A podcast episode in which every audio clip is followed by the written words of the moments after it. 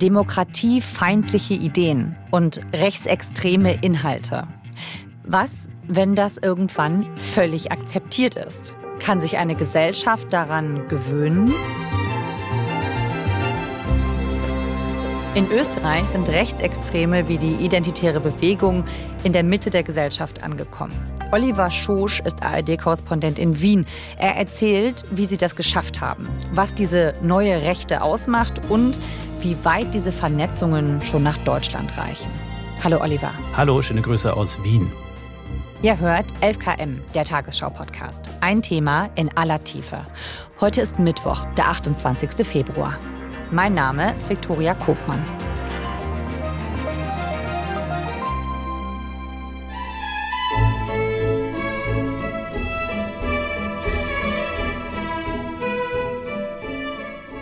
Ja, es ist Freitag, der 16. Februar. Es ist abends, es ist dunkel. Wir stehen mit mehreren Kamerateams in Wien vor der Hofburg. Und innen findet der sogenannte Akademikerball der rechten FPÖ statt. Das ist ja laut Umfragen die stärkste Partei Österreichs, also das Pendant zur AfD. Und es kommen Taxis an. Da steigen bekannte FPÖ-Politiker aus, und da kommt dann auch Martin Sellner an mit seiner Frau. Martin Sellner ist so ein sehr smarter Typ. Er wird ja oft als rechtsextremer Hipster bezeichnet. Er ist modisch gekleidet, modische Brille, immer so ein einnehmendes Lächeln im Gesicht und der gibt sich halt immer sehr offen, freundlich und gesprächsbereit. Und so haben wir den auch erlebt. Er stand da allen Medienvertretern Rede und Antwort und hat auch immer wieder mit einem Lächeln im Gesicht nachgefragt, will noch jemand was wissen? Braucht noch jemand eine Antwort? Martin Sellner. Über den sprechen wir hier bei FKM nicht zum ersten Mal. Und in letzter Zeit war der Name ja auch noch mal ganz viel in den Medien, weil er ja eben auch einer der Teilnehmer bei dem Treffen in Potsdam gewesen ist, das große Proteste ausgelöst hat. Ein Bericht über ein geheimes Treffen von AfD-Politikern und bekannten Rechtsextremen hat die Diskussion über den Umgang. Im Landhaus Adlon bei Potsdam sollen sie sich im November 2023 getroffen haben. AfD-Politiker, Unternehmer und Mitglieder der sogenannten Werteunion, einer CDU-CSU-nahen Gruppierung mit dem rechtsextremen Martin Sellner. Sag uns doch noch mal ganz kurz, wer ist das? Martin Sellner ist der Kopf der identitären Bewegung in Österreich und der bekannteste Kopf der IB im gesamten deutschsprachigen Raum. Und dieser Martin Sellner war als Jugendlicher in der harten Neonazi-Szene. Er wurde unter anderem zu einer Jugendstrafe verurteilt, weil er in seiner Heimatstadt Baden bei Wien Hakenkreuzplakate an einer Synagoge angebracht hat. Aber dann ist er von dieser Neonazi-Szene zur sogenannten Neuen Rechten ähm, gewechselt und hat dann eben 2012 die Identitäre Bewegung in Österreich mitgegründet und ist jetzt das Aushängeschild. Und Martin Sellner, der ist also da geladen bei diesem Opernball und tritt da auch ganz selbstbewusst auf. Genau, und das Erstaunliche ist, dass da eben auch österreichische Persönlichkeiten, denn die FPÖ ist ja eine österreichische Regierungspartei, da war zum Beispiel auch Norbert Hofer, der ja mal bekannt wurde als Präsidentschaftskandidat der FPÖ, der auch fast Präsident geworden wäre. Dann war da auch der berühmte österreichische Baulöwe Lugner, den man ja auch kennt vom Wiener Opernball, der da immer Hollywood-Stars holt. Der ist FPÖ nah. Der wurde eben von Hofer, seinem Kumpel, mit auf diesen Ball gebracht. Und ein Taxi weiter steigt dann halt eben der Straßenrechtsextremist Martin Sellner aus und geht auch zu diesem Ball. Und das ist etwas, wo man sich in Österreich schon ein Stück weit dran gewöhnt hat. Denn man überlege mal, irgendein großer deutscher Unternehmer, Carsten Maschmeyer oder was weiß ich, eine Persönlichkeit wie Thomas Gottschalk geht auf denselben Ball wie Höcke. Das wäre ein Riesenskandal. In Österreich ist es halt schon ein Stück normaler. Bei dem Akademikerball der FPÖ, da warst du ja auch unter den Medienvertretern. Du hast erzählt, Martin Sellner hat euch sehr gerne Fragen beantwortet. Worüber habt ihr mit ihm denn so gesprochen? Martin Sellner versucht jetzt nach der ganzen Aufregung und der großen Protestwelle wegen seines Vortrags beim Potsdamer Geheimtreffen es so darzustellen, dass alles nur halb so schlimm sei und dass eine große Verleumdungskampagne gegen ihn, aber auch gegen Parteien wie FPÖ und AfD, waren ja viele AfD-Politiker in Potsdam, dass da eine Verleumdungskampagne läuft. So versucht er es darzustellen. Er sagt, Remigration hat nichts mit Deportation dargestellt, so wie es die bösen Mainstream-Medien darstellen. Remigration ist einfach nur eine Minusmigration, die man erreichen wolle. Also dass mehr Leute aus Deutschland und Österreich abwandern als zuwandern. Ich habe immer gesagt, selbstverständlich Abschiebungen nur für Menschen, die illegal sind, keinen Pass haben und ausreisepflichtig sind. Bei, äh, was ich angesprochen habe, Menschen, die Staatsbürger sind, aber nicht assimiliert sind, in Parallelgesellschaften sind, Clankriminelle sind. Da braucht es Anreize. Erstens einen Assimilationsdruck, eine Leitkultur, wie der Sebastian Kurz auch fordert. Und dann zum Beispiel, wie es Frau Nancy Faeser auch gefordert hat, kann man an freiwillige Heimreiseanreize denken. Das Ganze ist eine gefährliche Verharmlosung, denn Sellner hat klar gesagt, es sollen auch Ausländer mit Bleiberecht außer Landes geschafft werden und Leute mit deutschem oder österreichischem Pass, die, Zitat, nicht assimiliert sind. Und das lässt natürlich einen großen Deutungsspielraum zu. Denn was heißt nicht assimiliert? Das wird nicht klar gesagt. Das können dann einige sein. Und Millionen von Menschen werden nicht einfach freiwillig ausreisen, also braucht es schon irgendeine Form von Gewalt.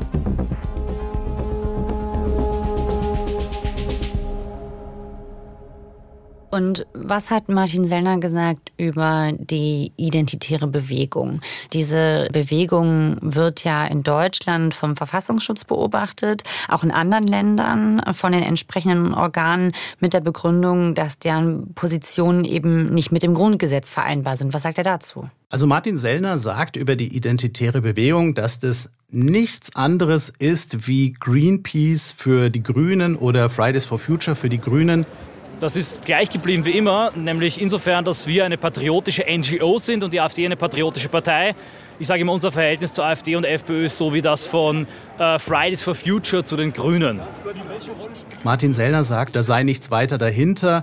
Er wolle ja nur einen konstruktiven Dialog über Migrationspolitik, über die Probleme der Migrationspolitik. Also er versucht es, wie eine völlig in der Mitte der Gesellschaft stehende, ja, Gruppierung darzustellen und vergleicht es halt immer wieder mit äh, Umweltschutzorganisationen. Welche Strategie fährt Martin Sellner da? Die Strategie, die auch eben FPÖ und AfD auch mitverfolgen, ist, das Ganze als eine große Diffamierungskampagne darzustellen gegen diese rechten Parteien. Also einfach zu sagen, wir haben ganz normale Dinge gefordert, dass äh, Kriminelle abgeschoben werden, dass Leute, die ausreisepflichtig sind, abgeschoben werden. Da wird dann auch oft gesagt von Sellner, dasselbe will doch auch der deutsche Bundeskanzler Olaf Scholz. Wir wollen nichts anderes. Es wird halt einfach einfach sehr, sehr schwammig damit umgegangen, wen man eigentlich wirklich abschieben will. Und es wird sozusagen verbreitet, so nach dem Motto, die haben Angst vor uns, wir wollen doch eigentlich nur eine seriöse Debatte, aber die schlagen auf uns ein und versuchen uns zu diffamieren. Oliver, lass uns an der Stelle einmal konkret klären, wofür steht die identitäre Bewegung inhaltlich, diese rechtsextreme Gruppierung? Der große Unterschied zwischen sogenannter alter Rechten, also wo vor allem Neonazi-Kameradschaften dazugehören, und neuer Rechten ist, dass die neuen Rechten viel pragmatischer sind als Neonazis. Also die identitäre Bewegung, die weiß ganz genau, was sagbar ist. Neonazis leugnen den Holocaust. Die sagen, das ist eine Verschwörung von Juden gegen das deutsche Volk. Neue Rechte wie die IB, die instrumentalisieren den Holocaust. Die sagen, ja, ja, der Holocaust war schlimm, Hitler war schlimm, mögen wir nicht. Aber jetzt machen die Moslems das Gleiche mit den Juden. Also die machen nicht das strafbare Leugnen des Holocaust, sondern sie sind viel cleverer, sie instrumentalisieren ihn. Also die sagen nicht, dass das Volk alle Menschen sind, die in einem Land leben, sondern es geht um die Ethnie. Also es gehören die mit derselben Ethnie zusammen und die, die eine andere Ethnie haben, die werden da nicht mit hineingefasst. Bevor Sellner und die identitäre Bewegung mit der Parole Remigration durch die Lande gezogen ist, hatten sie die Parole Reconquista. Also das war ganz bekannt für die identitäre Bewegung. Und Reconquista, das meint Krieg. Das ist die Zurückschlagung der Mauren aus Spanien von der iberischen Halbinsel. Und Mauren ist ein Codewort für Muslime. Also die Identitären sehen sich demnach in ihren Köpfen als Kreuzritter, die mit dem Schwert die Muslime zurückschlagen. Beobachter sagen, dass sie auch Kampfsportunterricht nehmen und sich äh, im Gedanken auf den Tag X vorbereiten, was ja so in der rechten Szene immer so ein bisschen so äh, hinter allem schwebt. Es wird irgendwann so einen Tag geben, wo wir dann die Macht übernehmen. Also so eine Mischung aus ein sich Anbiedern an die Parlamentsparteien und eben auch klare Gewaltfantasien, die da noch so mitschweben. Das ist echt eine ziemlich gefährliche Mischung, vor der halt viele Rechtsextremismus-Experten warnen. Mhm. Also, wir haben nochmal auf Martin Sellner geschaut, auf die identitäre Bewegung geschaut und wir haben gemerkt, die sind trotzdem Teil von so einem Society-Event wie diesem Opernball. Das heißt, das wirkt schon so, als seien die in Österreich ziemlich integriert. Lass uns jetzt mal noch weiter auf die FPÖ schauen in Österreich. Und du warst nicht nur bei einem Opernball für diese Recherche, du warst auch beim politischen Aschermittwoch. Was hast du da erlebt? Im Innkreis in Ried in Oberösterreich an der bayerischen Grenze, nicht weit von Passau. Dort gibt es in der Jahnturnhalle den traditionellen politischen Aschermittwoch der FPÖ. Das ist so ein bisschen übernommen von der CSU. Und da wurde Kickel, Herbert Kickel, der aktuelle Chef der FPÖ, gefeiert. Er ist eigentlich nicht so eine Rampensau wie frühere FPÖ-Chefs. Er ist ein schmaler Mann mit Hornbrille, der so ein bisschen leiert beim Sprechen. Er ist bekannt für seine scharfe Zunge. Er ist so der Meister im Kreieren der Slogans. Er war früher eher der Redenschreiber, der Sloganentwerfer und er ist jetzt halt in die erste Reihe vorgetreten.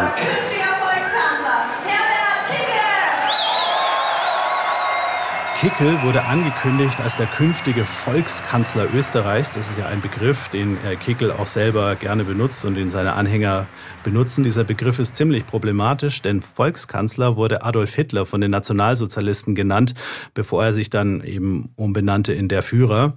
Wofür stehen Herbert Kickel und die FPÖ politisch? Die Partei ist laut Experten auch in weiten Teilen rechtsextrem. In Deutschland sind ja vor allem zwei FPÖ-Figuren bekannt. Also der verstorbene Jörg Haider, der als Gründungsvater des Rechtspopulismus in Europa gilt, und Heinz Christian Strache, der ehemalige Vizekanzler, der Mann aus der Ibiza-Affäre, der ja heimlich gefilmt wurde, wie er in Ibiza einer russischen Fake-Oligarchin äh, Österreich äh, zum Verscherbeln versprochen hat, der dann eben wegen dieses Skandals zurücktreten musste. Und Strache hat ja mit dem konservativen konservativen ÖVP-Kanzler Sebastian Kurz zusammen regiert. Dann ist das Ganze zerbrochen. Jetzt sind Kurz und Strache weg von der Bühne. Und jetzt bleibt eben dieser ziemlich kühle Ideologe aus der zweiten Reihe der FPÖ, der ziemlich rechte Herbert Kickel eben übrig. Und er ist jetzt eben in der ersten Reihe. Er ist bekannt als Kampagnenstratege, als Redenschreiber. Ein sehr, sehr weit rechter Politiker, vermutlich vergleichbar mit Björn Höcke von der Ausrichtung her. Wir sind die Mitte der Gesellschaft. Wir sind nichts anderes als diejenigen, die die Normalität in diesem Land vertreten, die Vertreter des Hausverstands. Wir sind diejenigen, die das laut sagen, was sich manche leider nicht mehr zu sagen trauen. Das ist der Punkt. Du hast schon erzählt, er tritt sehr selbstbewusst auf bei diesem politischen Aschermittwoch in Ried. Kann er sich das leisten? Wie viel Rückhalt hat er? Also Herbert Kickel kommt in einer für ihn sehr günstigen Zeit. Wir haben mehrere Krisen, Corona-Krise, Krieg in der Ukraine, Energiekrise, Inflation. Und das führt eben dazu, dass sich viele Menschen der FPÖ zuwenden. Und Kickel liefert in diesen Zeiten ein Narrativ, das für viele sehr, sehr attraktiv klingt. Er sagt nämlich, ihr mit eurem Frust, den ihr gerade habt, ihr seid gut so, wie ihr seid. Und der Frust ist genau richtig und den sehe ich auch so. Ihr habt einfach recht und ihr seid das Volk und ihr werdet ausgepresst. Einmal von oben, da ist das Parteienkartell aus konservativen Sozialdemokraten und Grünen, die Elite, die weit, weit weg ist von euch, vom Volk. Die wollen die da unten gegen euch austauschen. Die wollen einen Bevölkerungsaustausch und die wollen euch durch Migranten ersetzen.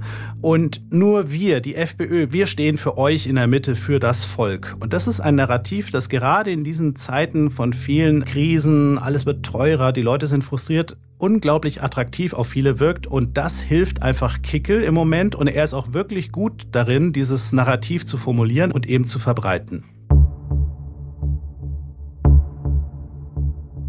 Und es kommt offenbar gut an. Wie normal und wählbar ist das in Österreich? Also es gab ja mal Zeiten, in denen wäre es ein Skandal gewesen, wenn sich ein FPÖler mit einem Identitären, also einem Rechtsextremisten von der Straße zeigt. Diese Zeiten sind längst vorbei.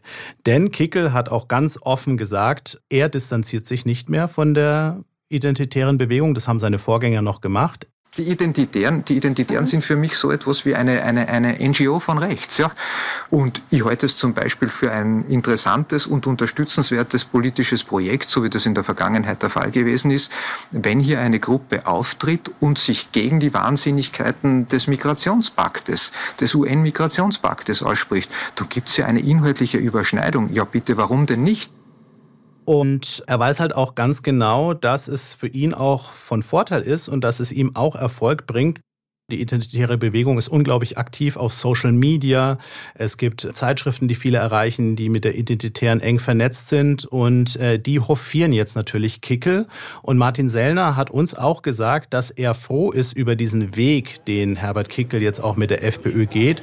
Ich finde es großartig, dass die FPÖ ihren eigenen Weg geht und sich nicht in eine Distanzierungsfalle und Spirale treiben lässt. Das ist auf jeden Fall sehr klug von Kickel, denn ähm, wenn man sich distanziert, dann verliert man. Also es ist eine Einheit geworden. Sie sind nicht mehr in Konkurrenz, sondern sie harmonieren miteinander und das bringt Herbert Kickel einfach nur Pluspunkte. Das schockiert auch die Wähler nicht mehr und deswegen ist das eine wirklich erfolgreiche Symbiose. Also das heißt, man kann schon sagen, die identitäre Bewegung und die FPÖ, die arbeiten zusammen mittlerweile. Auf jeden Fall. Und es gibt ja auch Zeichen, wo das dann sehr deutlich wird. Zum Beispiel war ich Ende Juli in der Wiener Innenstadt bei einer Demonstration. Da laufen 200 Demonstranten, Mitglieder von identitärer Bewegung aus verschiedenen europäischen Ländern, die marschieren in der Wiener Innenstadt auf. Ein paar von ihnen greifen auch Polizisten an mit ihren schwarz und gelben Fahnenstangen. Da fliegt auch eine und Flaschen fliegen. Schwarz-gelb sind ja die Farben der identitären Bewegung. Und dann, nachdem sich die Situation wieder so ein bisschen beruhigt hat, gab es dann eine Abschlusskundgebung. Sie kämpfen außerhalb der Parlamente. Sie Auf dem Lautsprecherwagen steht Martin Sellner und der verkündet dann stolz einen großen Coup an diesem Tag und zwar im Rechtsextremistenaufmarsch sind zwei junge Vertreter von Parlamentsparteien aus Deutschland und Österreich. Und zwar die Vorsitzende der AfD-Jugend in Brandenburg, Anna Leisten, und der Vorsitzende der FPÖ-Jugend in Oberösterreich, Silvio Hemmelmeier. Die sind mitmarschiert und Sellner bittet dann diesen Silvio Hemmelmeier auf die Bühne. Und der junge FPÖler, der optisch Sellner unglaublich ähnlich sieht, also von der Frisur, von den Klamotten und allem. Experten sagen uns auch, dass man FPÖ-Jugendliche und Identitäre fast gar nicht mehr auseinanderhalten kann. Dieser Hemmelmeier verkündet dann den Schulterschluss mit den Rechtsextremisten. Und es war überhaupt keine Frage, dass ich heute reden werde, weil sich Straße und Parlament einander bedingen.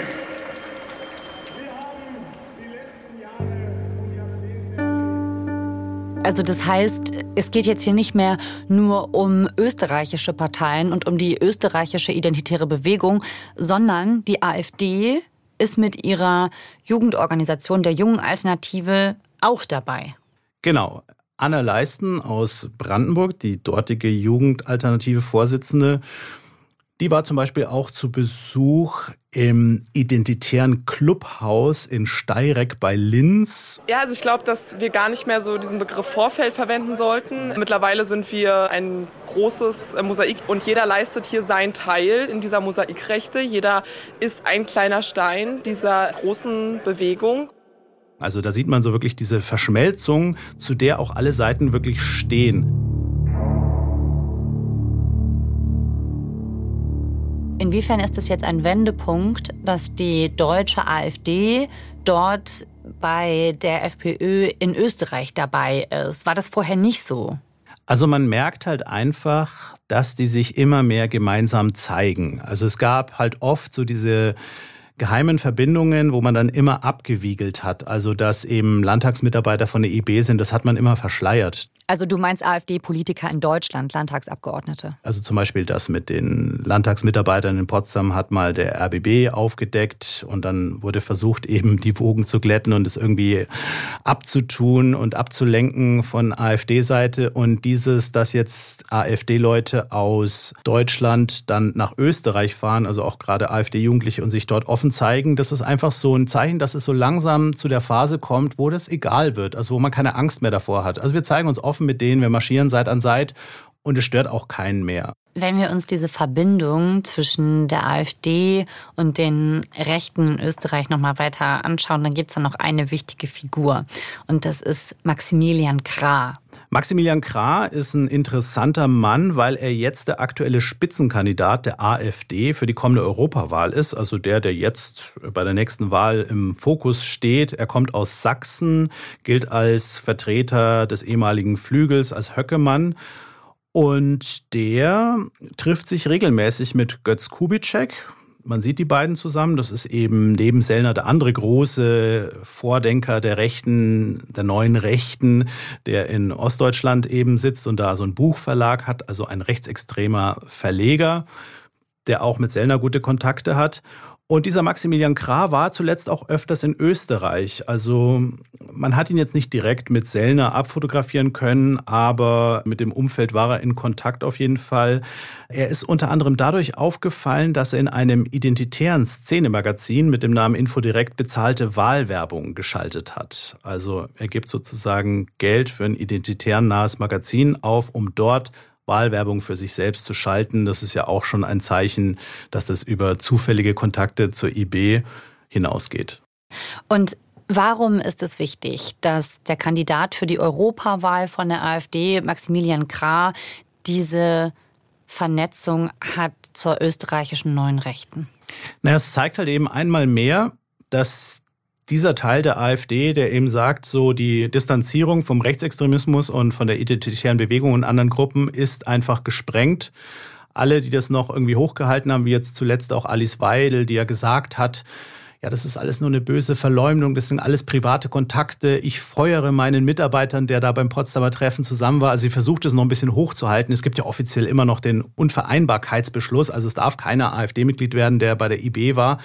Äh, das wird noch so ein bisschen hochgehalten. Aber diejenigen, die einfach sagen, pff, brauchen wir nicht, wir brauchen uns auch gar nicht distanzieren, die kommen halt immer mehr in entscheidende Positionen. Also es gibt so viele Kontakte und so viele Treffen und so viele Anzeichen, dass die miteinander zu tun haben, miteinander Aktionen machen, miteinander verschmelzen, dass man schon sagen kann, es ist ein großes, großes Netzwerk. Jetzt ist in Österreich eine rechtspopulistische Politik ja schon viel länger und intensiver ein Thema als bei uns in Deutschland. Also die FPÖ als rechtspopulistische Partei, die ist dort eben seit den 80er Jahren schon an der Regierung beteiligt. Ist also schon noch mal ganz anders etabliert. Inwiefern ist diese Dynamik also vergleichbar mit Deutschland? In Deutschland ist es immer noch ein Tabu, da ist immer noch so die Rede von der Brandmauer. Da ist, wenn, wenn, wenn Friedrich Merz Gedanken äußert, die so in Richtung gehen, man könnte doch über die Brandmauer neu überlegen. Also wenn es nur in die Richtung geht, dann ist es ein großer Aufschrei und Merz zieht dann sofort zurück. Aber sobald es, glaube ich, in Deutschland das erste Mal passiert, dass auf irgendeiner sei es Landesebene oder so, mal eine CDU-Regierung mit der AfD entsteht, dann ist auch das Tabu in Deutschland gebrochen und dann wird es auch in Deutschland, glaube ich, nie wieder ein Tabu sein.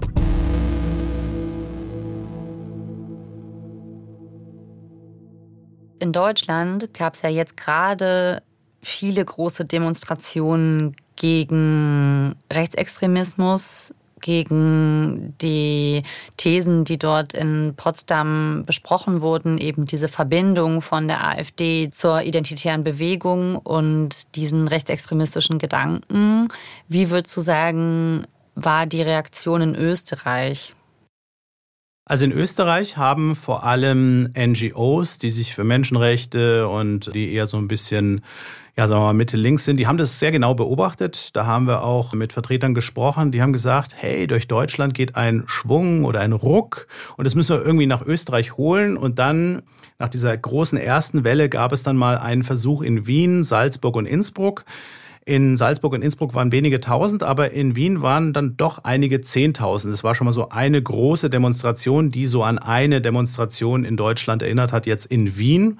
Da hat man es so ein bisschen rübergeholt, aber dann war es jetzt wieder ruhiger. Jetzt gibt es neue Versuche, aber es ist auf jeden Fall nicht vergleichbar mit der Situation in Deutschland, also mit der großen Protestwelle in Deutschland. Und dass der Sellner Remigration will, das ist den Österreichern auch bekannt. Die Österreicher haben nur so geguckt, hey, die Deutschen machen was gegen Rechtsextremismus, gehen auf die Straße. Wir haben ja auch Wahlen und der Kickel ist stark, also müssen wir eigentlich auch äh, irgendwas machen. Aber es war nicht so der, der, der Schockmoment wie in Deutschland, der war nicht vorhanden. Also wenn die Wahlen jetzt immer näher rücken und es klar wird, dass Kickel ein so starkes Ergebnis mit der FPÖ holen wird wie nie zuvor, dann kann es auch in Österreich eine größere Protestwelle und so eine Regelmäßigkeit geben. Laut Umfragen wird er jetzt in Österreich das stärkste Ergebnis holen, das die FPÖ jemals äh, eingefahren hat.